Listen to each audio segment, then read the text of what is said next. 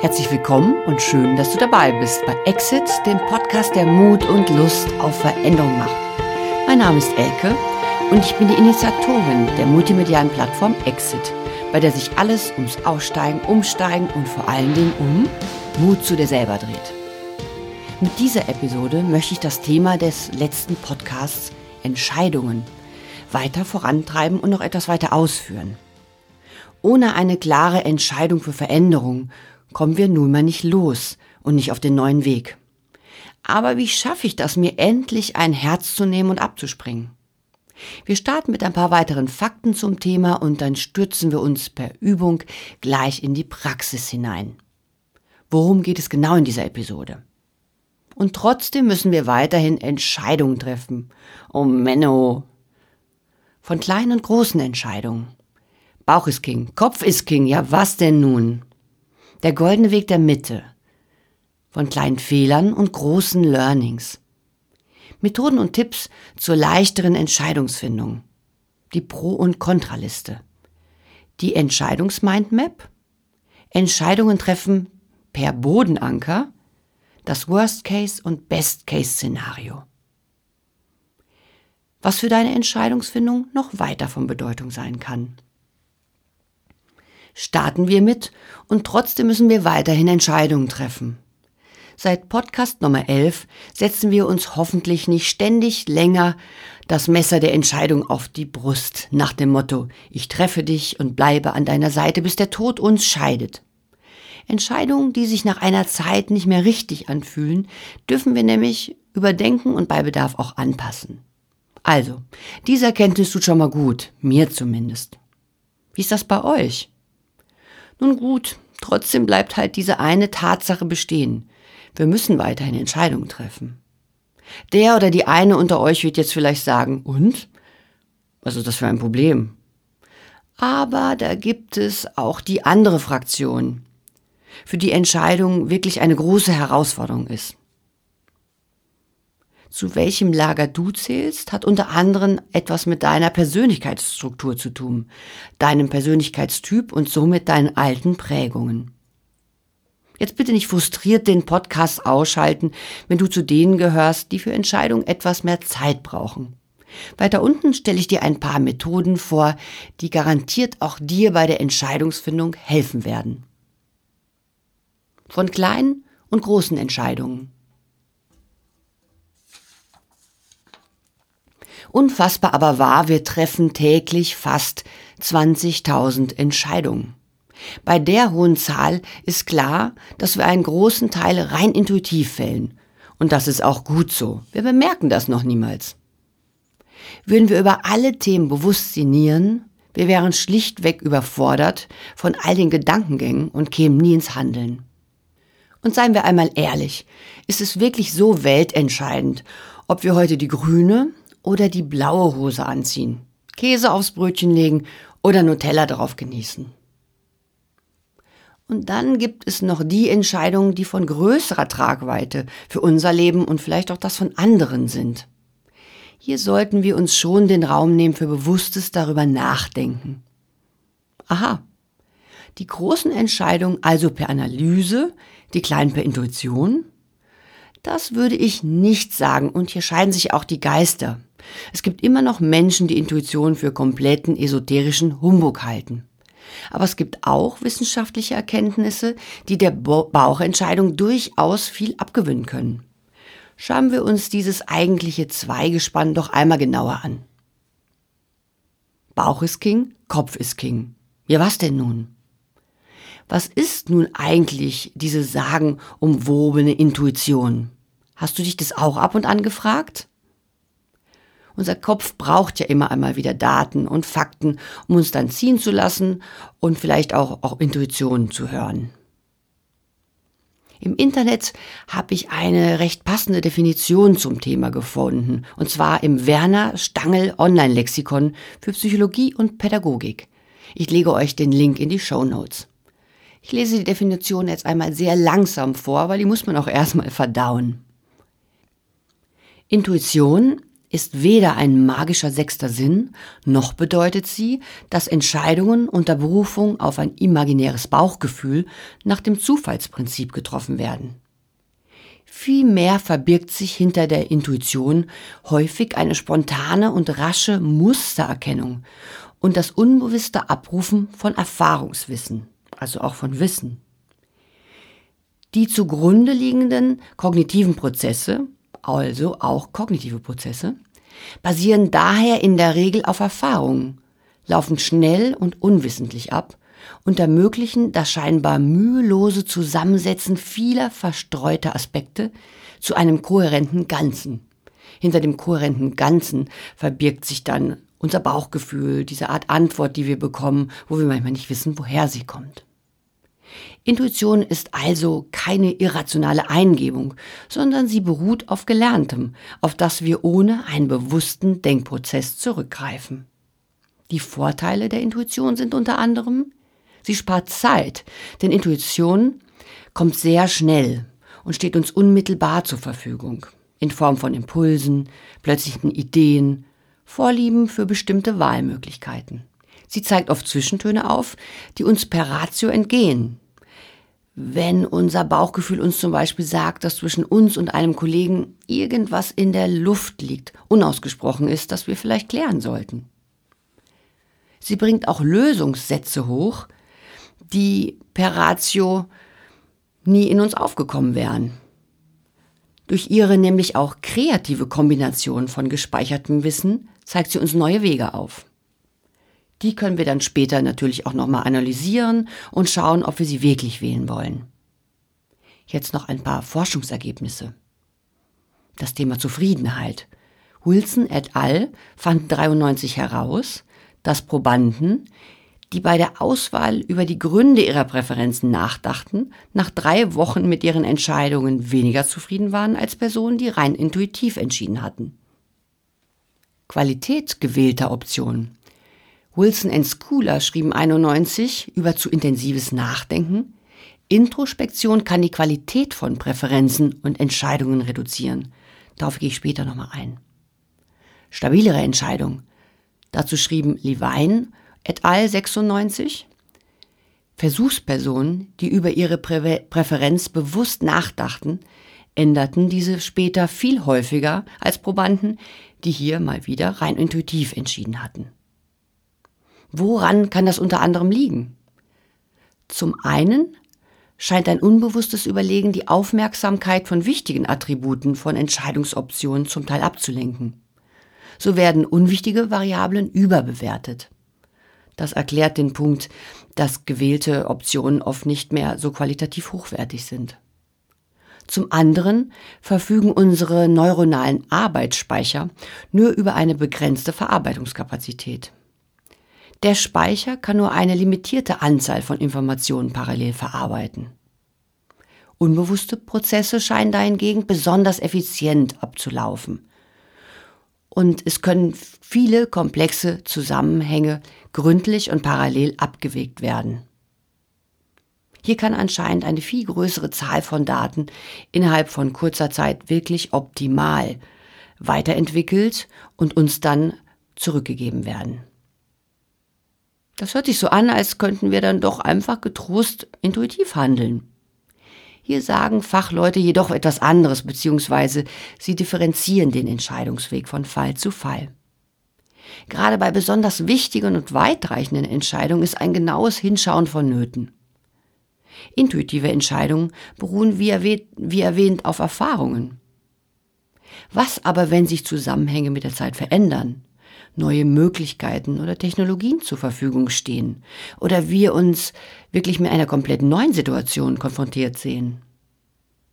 Hier müssen neue Erfahrungen gemacht werden, um nicht immer auf das Alte zurückzugreifen. Zudem können sich auch mal wieder alte Prägungen und Glaubenssätze getarnt als Hups, ich bin die intuitive Antwort einmischen. Deswegen müssen wir immer mal genauer hineinfühlen, wer antwortet da gerade. Die Intuition oder ist es eine alte Prägung, ein alter Glaubenssatz?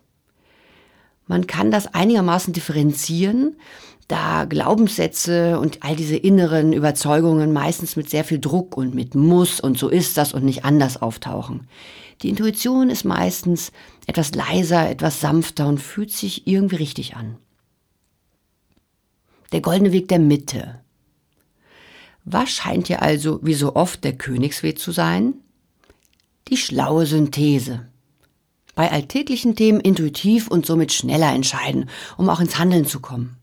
Bei größeren Themen beide Wege einbeziehen. Letzteres braucht zum Teil etwas Übung, denn die intuitive Antwort ist ja meistens sehr schnell da. In dem Fall hilft es, sie fürs Erste wie in der Meditation wahrzunehmen und einfach so stehen zu lassen. Dann wenden wir uns dem Thema vorerst analytisch zu. Wir sammeln Informationen, wir wägen Fakten ab, wir erkennen Prioritäten, fixieren unsere Zielsetzung noch einmal sehr genau und kommen somit meistens zu einer sehr guten Lösung. Nun holen wir unsere Intuition zu Hilfe, beziehungsweise wir fühlen noch mal in uns hinein und schauen, was da an Feedback kommt. Im besten Fall passen beide Antworten zusammen, beziehungsweise man kann sie getrost zusammenführen. Falls nicht, schauen wir uns die intuitive Entscheidung noch einmal genauer an. Beruht sie vielleicht auf veralteten Informationen oder auf einem alten Glaubenssatz? Wo könnte ansonsten der Denkfehler der Analyse liegen? Beides gibt keine eindeutige Antwort? Gut. Was oftmals ja ein ganz guter und gangbarer Weg ist, mal eine Nacht darüber zu schlafen. Unbewusste Entscheidungen brauchen oftmals einfach etwas Zeit, um auch wirklich zu sacken. Und plötzlich, da da, morgens unter der Dusche, die Eingebung, die Idee, die Lösung. Von kleinen Fehlern und großen Learnings. Und dann kennen wir die Situation, in denen es weiterhin keine eindeutige Antwort gibt. Ich für meinen Teil schaue dann meistens, was sich einfach am besten für mich anfühlt. Und ich schaue auch, ob die Entscheidung aktuell wirklich ansteht. Habe ich alle relevanten Fakten? Stehen mir alle Ressourcen zur Verfügung? Falls ja, gehe ich eben diesen Weg, der mir am nächsten liegt. Zum einen haben wir im letzten Blogartikel bzw. Podcast ja auch gelernt, dass wir die Entscheidung sowieso immer nur für einen gewissen Abschnitt unseres Lebens treffen können. An folgenden Weggabelungen dürfen wir sie überdenken und neue treffen. Zum anderen gehört zum Aufbruch ins Neue ab und an einfach auch das Straucheln hinzu. Diese Situationen sind oftmals die Quelle für unsere größten Lernschritte. Begehen wir sogenannte Fehler zum Beispiel in einer frühen Phase der Veränderung, liegt der dadurch entstehende Schaden meistens schon noch im Rahmen. Das ist beispielsweise eines der wichtigsten Elemente bei New Work Methoden wie Lean Startup oder Design Thinking. Wir haben eine Produkt- oder Service-Idee, bauen dazu ganz hands-on ein Prototyp, zum Beispiel eine sehr einfache Website oder ein, ein Pappmodell. Das zeigen wir dann der Teilzielgruppe und testen es mit der Zielgruppe. Das Feedback wird eingebaut, das Modell wird überarbeitet, wir testen erneut, wir adaptieren und so weiter und so fort, so lange, bis wir das Gefühl haben, das Ganze hat jetzt die Reife, um es bei einer Teilzielgruppe in den Markt zu geben. Und wenn es dort funktioniert, heißt es Scale up, Think big und das Produkt kommt in den breiten Markt. Weitere Methoden und Tipps zur leichteren Entscheidungsfindung. Anbei skizziere ich euch unterschiedliche Methoden an, die euch bei der Entscheidungsfindung unterstützen werden. Fühlt die neun, welche euch am ehesten liegen, oder testet sie vielleicht alle einmal aus. Wir starten ganz einfach mit der Pro- und Kontraliste. Immer wieder gut, um Klarheit ins emotionale Chaos zu bringen. Verfasst zu einer Entscheidung oder unterschiedlichen Möglichkeiten eine Liste, in der ihr schwarz auf weiß eintragt, was gegen und was für die Variante spricht. Ich empfehle immer die Antworten auch zu gewichten, zum Beispiel von 1 bis 5. Findest du viele Kontras, die jedoch eine marginale Auswirkung haben? Die wenigen Vorteile, also die Pros, die du entdeckst, haben aber eine große Tragweite? Dann ist die Entscheidung auch relativ klar. Wir entscheiden ja nach Qualität und nicht Quantität. Die Entscheidungsmindmap für die eher visuellen unter euch. Und ich liebe diesen Weg auch ab und an sehr. Auf ein großes Blatt Papier schreibst du die unterschiedlichen Entscheidungsvarianten, die du aktuell für dich siehst. Von jeder Möglichkeit zweigst du nun die jeweiligen Pros und Kontras ab. Auch hier kannst du durch unterschiedliche Farben oder dickere Abzweigungsäste die Antwort gewichten. Oder du ordnest ihnen erneut Zahlen zu. Auf diesem Weg bringst du das Entscheidungschaos aus deinem Kopf heraus und führst dir die Möglichkeiten ganz klar vor Augen. Das schafft zudem Distanz und entdramatisiert die oftmals sehr angespannte Situation der Entscheidungsfindung. Sind wir entspannt, treffen wir einfach bessere Entscheidungen. Variante 3. Entscheidung treffen mit Hilfe von Bodenankern. Diese Methode ist angelehnt an die sogenannte Aufstellungsarbeit. Du brauchst dafür möglichst große Pappen, die so groß sind oder die, die du in so große Stücke schneidest, dass du dich fast komplett darauf stellen kannst. Variante 1. Hier fühlst du nur in eine Entscheidung hinein. Auf eine Pappe schreibst du die Entscheidung und legst sie in die Mitte des Raumes. Auf weitere Pappen schreibst du die Pros und Kontras. Stell dich nacheinander auf die Pappen mit Blick in Entscheidung. Jetzt fühle in dich hinein. Was passiert, wenn du auf ihnen stehst? Welche Gefühle kommen auf? Welche Gedanken? Wie fühlst du dich körperlich? Hast du vielleicht ein Kloß im Hals? Drückt dir der Magen oder fühlst du dich plötzlich ganz leicht und glücklich? Nimm dir so viel Zeit, wie du brauchst und bis du das Gefühl hast, es kommt nichts mehr an Antwort. Ist das Kontra wirklich so arg oder das Pro so wichtig? Kommen vielleicht neue Argumente auf? Nun kommen wir zu Variante 2. Hier betrachtest du Entscheidungsvarianten. Auf eine Pappe schreibst du dein aktuelles Grundthema und legst es in die Mitte. Auf weitere Pappen werden die unterschiedlichen Entscheidungsmöglichkeiten notiert und du legst sie rund um das Thema herum. Nun stellst du dich erneut nach und nach in alle Varianten. Was passiert, wenn du auf ihn stehst? Welche Gefühle kommen hoch? Welche Gedanken? Erneut, wie fühlst du dich körperlich? Kommen im Prozess vielleicht sogar neue Entscheidungsvarianten auf? Dann schreibe sie auch auf eine Pappe und stell dich darauf. Nimm dir immer genügend Zeit. Ruhe dich etwas auf der Pappe auf und schau, ob noch etwas hochkommt, was dir vielleicht den Weg weisen kann. Durch diese Übung bekommst du meistens eine viel klarere Idee zur Situation und den Varianten und vor allen Dingen dazu, wie sie sich wirklich für dich anfühlen. Es ist wirklich sehr phänomenal. Wenn man das noch nie gemacht hat, klingt es etwas spooky. Aber wenn man sich das traut, äh, ich bin immer wieder erstaunt, was in mir aufkommt, mit was ich gar nicht gerechnet habe. Wenn für dich wichtig, mach dir im Anschluss Notizen. So hast du alles schwarz auf weiß für den Fall, dass deine inneren Widersacher wieder auftauchen und deine Klarheit torpedieren wollen.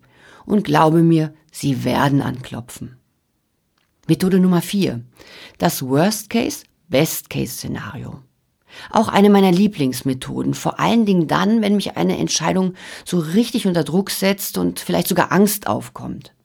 In so einem Fall gehe ich folgendermaßen vor. Ich ziehe mich an einen sehr ruhigen Ort zurück. Dann stelle ich mir so real wie möglich den schlimmsten Ausgang einer Entscheidung oder mehrerer Entscheidungen vor. Für mich ist das Folgende wirklich immer wieder ein Phänomen. Wenn ich mich der Situation stelle, sie rational analysiere, dann fühlen sich die Konsequenzen meistens gar nicht mehr so schlimm an. Nicht selten lassen wir uns nämlich von einer Entscheidung und von den Ängsten, ich nenne es immer so gern, wie die Sau durchs Dorf treiben. Mit der Zeit werden sie so immer und immer größer. Wir laufen vor etwas weg, das wir uns noch gar nicht genau angeschaut haben und haben Angst vor etwas, was wir noch gar nicht einschätzen können. Wenn wir stehen bleiben, uns umdrehen und der Situation stellen, entweicht oft sofort eine große Portion des Drucks und auch der Angst. Die Frage zu Worst Case ist, ist die Situation wirklich so schlimm, dass ich damit nicht fertig werde? Und parallel bitte nicht Best Case vergessen. Und wie verändert sich mein Leben im besten Fall, wenn ich den Weg gehe? Wow, so sehr. Das wird mir unterwegs so viel extra Power geben, dass ich auch mit den Widerständen zurechtkommen werde. Jawohl. Es gibt viele weitere Methoden, aber ich wollte euch erstmal diese vier vorstellen, weil sie einfach am einfachsten umzusetzen sind und auch nicht so extrem über den Kopf gehen. Was ist für deine Entscheidungsfindung weiter von Bedeutung? Entscheide, wenn möglich, nicht unter Druck. Zieh dich einen Moment zurück, denn kanadische Wissenschaftler rund um Theodore Northworthy der Universität Guelph fanden heraus, dass Stress uns emotional manipuliert und uns von negativen Konsequenzen distanziert. Wir sind dann quasi im Angriffsmodus und können gar nicht mehr objektiv einschätzen, wie gefährlich unsere Handlung ist. Außerdem entscheide in einer positiven bis mindestens neutralen Stimmungslage. Deprimiertes Gemüt führt zu pessimistischen und konservativen Entscheidungen. Und wer will denn schon das für seinen neuen Weg? Mach dir dein Ziel erneut sehr bewusst und male es gedanklich in den schönsten Farben aus. Fühle dich hinein und genieße schon mal deine neue Situation. Das gibt dir nämlich eine ganze Menge Mut, Entscheidungen zu finden. Trau dir Neues zu. Das ist nämlich oftmals nicht unwegsamer, als einer bestehenden, gruseligen Situation zu verharren. Manchmal hilft es auch, wie schon erwähnt, eine Nacht über die Variante zu schlafen. Gerade auch in Streitsituationen mit Menschen tut es gut, in der Nacht den ersten Druck einmal entweichen zu lassen und danach einfach klarer zu sehen und klarer zu fühlen, was angesprochen werden will und was man vielleicht auch anders formulieren kann. Es gibt außerdem nicht nur schwarz oder weiß. Findest du vielleicht eine Lösung, die beide Möglichkeiten kombiniert? Gibt es eine weitere Option, einen Plan C? Was könnte ein erster Schritt sein, der zu mehr Klarheit führt und somit zu einer Entscheidung, mit der du dich besser fühlst? Und außerdem, es gibt nicht den einen, den richtigen Weg, sondern immer viele Möglichkeiten. Jeder bringt Gutes, aber sicher auch schwierige Aspekte mit sich. Manchmal geht es einfach darum, endlich eine Entscheidung zu treffen. Das ist zusätzlich aus folgendem Grund wichtig. Ewig herausgezögerte Entscheidungen belasten uns mit der Zeit extrem. Wir können uns und unser Leben damit richtig schachmatt setzen und im schlimmsten Fall unglücklich so weiter, so weiter und so weiter machen. Und wenn dir dann endlich eine Entscheidung wirklich klar geworden ist und du mit ihr gehen willst, hat es eine sehr große Bedeutung, dass du Variante B, C und vielleicht auch D auch ziehen lässt. Ansonsten sind wir einfach nicht frei, uns vollkommen auf die getroffene Entscheidung und den getroffenen Weg zu konzentrieren. Wir agieren so sehr schnell gebremst und halbherzig und wundern uns, warum unsere Ergebnisse nur suboptimal sind. Also, fass dir dein Herz, sag Ja zum neuen Weg, blick geradeaus und los geht's, Schritt für Schritt für Schritt. Herzlichen Glückwunsch und ich wünsche dir viel Erfolg. Und nicht vergessen, die Entscheidung darf immer wieder angepasst werden. Und Schritt für Schritt ist ein gutes Stichwort. Wir sind nämlich schon wieder am Ende der aktuellen Episode angelangt. Und ich glaube, der Input reicht für heute auch und muss sich erstmal in Ruhe setzen. Also nimm dir Zeit dafür. Aber dann bitte ins Üben kommen. Hat euch die Episode gefallen, freue ich mich wie immer sehr über eine positive Bewertung oder vielleicht werdet ihr sogar Abonnenten. Tschüss, meine Lieben, und ich freue mich auf ein Wiederhören bei Exit, dem Podcast, der Mut und Lust auf Veränderung macht.